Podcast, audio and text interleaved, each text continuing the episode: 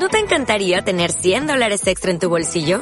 Haz que un experto bilingüe de TurboTax declare tus impuestos para el 31 de marzo y obtén 100 dólares de vuelta al instante. Porque no importa cuáles hayan sido tus logros del año pasado, TurboTax hace que cuenten. Obtén 100 dólares de vuelta y tus impuestos con 100% de precisión. Solo con Intuit TurboTax. Debes declarar para el 31 de marzo. Crédito solo aplicable al costo de la presentación federal con TurboTax Full Service. Oferta sujeta a cambios o cancelación en cualquier momento.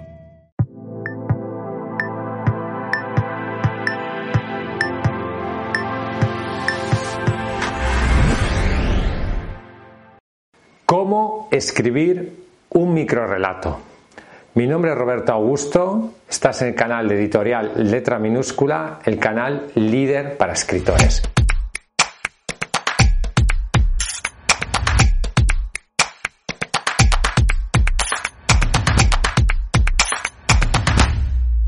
El microrelato está de moda. Últimamente este tipo de formato, que era un formato que tenía una importancia, yo diría, casi marginal en la historia de la literatura, ha adquirido muchísima más relevancia. Y esto es gracias a las redes sociales.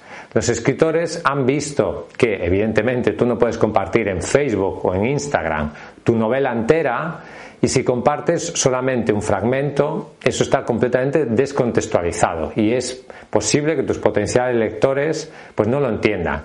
Entonces, para compartir en las redes sociales van muy bien las frases, las citas y también los microrelatos. Los microrelatos nos permiten contar una historia en un espacio muy breve. Normalmente un microrelato tiene pues media página o incluso menos cuatro o cinco líneas, incluso hay microrelatos que son de una frase. Por lo tanto, el microrelato es el arte de condensar una historia en el menor espacio posible. Aquí no se trata de poner muchas palabras, sino de que el microrelato sea una parte de una historia mucho mayor. Tú en tu cabeza puedes tener una historia, por ejemplo, una relación de amor entre dos personajes. Pero lo que tienes que hacer en el microrelato es contar un episodio o una escena que sea característica de esa relación y sobre todo que genere un suspense, una sorpresa al final del microrelato y que genere una poderosa emoción en el lector. Aquí no puedes plantear la clásica estructura de introducción, desarrollo y desenlace. No hay tiempo para hacerlo, no tienes suficiente espacio.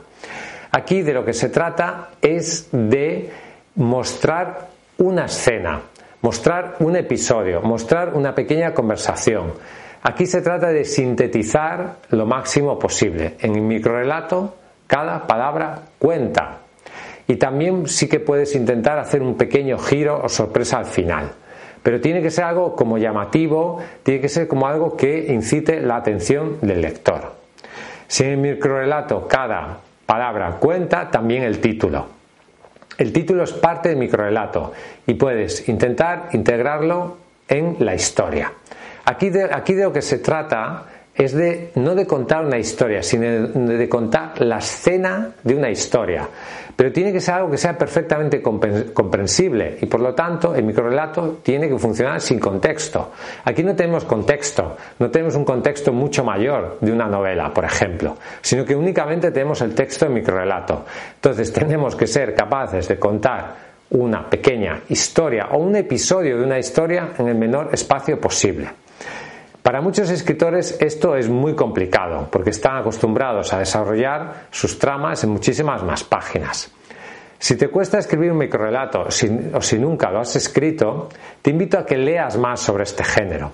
Se aprende a escribir microrelatos, primero leyendo microrelatos y segundo escribiendo microrelatos. Luego además es algo que funciona muy bien en las redes sociales. Si tú quieres saber si un microrelato te ha funcionado, es tan sencillo como compartirlo en Facebook, poner una encuesta y que la gente lo valore. Esa sería una manera muy buena de tener un feedback con tu potencial público.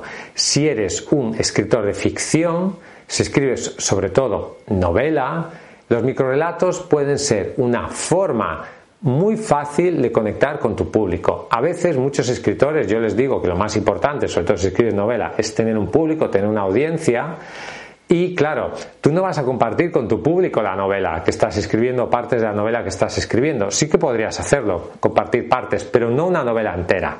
Sin embargo, los microrelatos sí que pueden ser un tipo de contenido interesante para tu público. Por ejemplo, si tienes una lista de correo y no sabes qué enviarle a tu lista, porque escribes novela y no sabes muy bien qué, qué decirles, Puedes escribir entradas en tu blog hablando de tu experiencia como escritor, pero también podrías ofrecerles microrelatos. Podría ser un tipo de contenido que compartieras con tu potencial público, una manera de, digamos, expresar tu creatividad y regalarle algo a tu audiencia. El microrelato funciona muy bien para las listas de correo porque se puede enviar en un email o también para las redes sociales. Aquí de lo que se trata es de atrapar al lector, de causarle una emoción, y de ser capaz de sintetizar una pequeña historia en el menor espacio posible. El microrelato es un género que yo te invito a conocer, a descubrir y a cultivar. Gracias por escucharme. Ya sabes que si quieres publicar tu libro en editorial letra minúscula podemos ayudarte. Escríbenos. Suscríbete a este canal si no estás suscrito. Gracias. Hasta un próximo vídeo. Suscríbete aquí abajo. Aquí abajo suscríbete.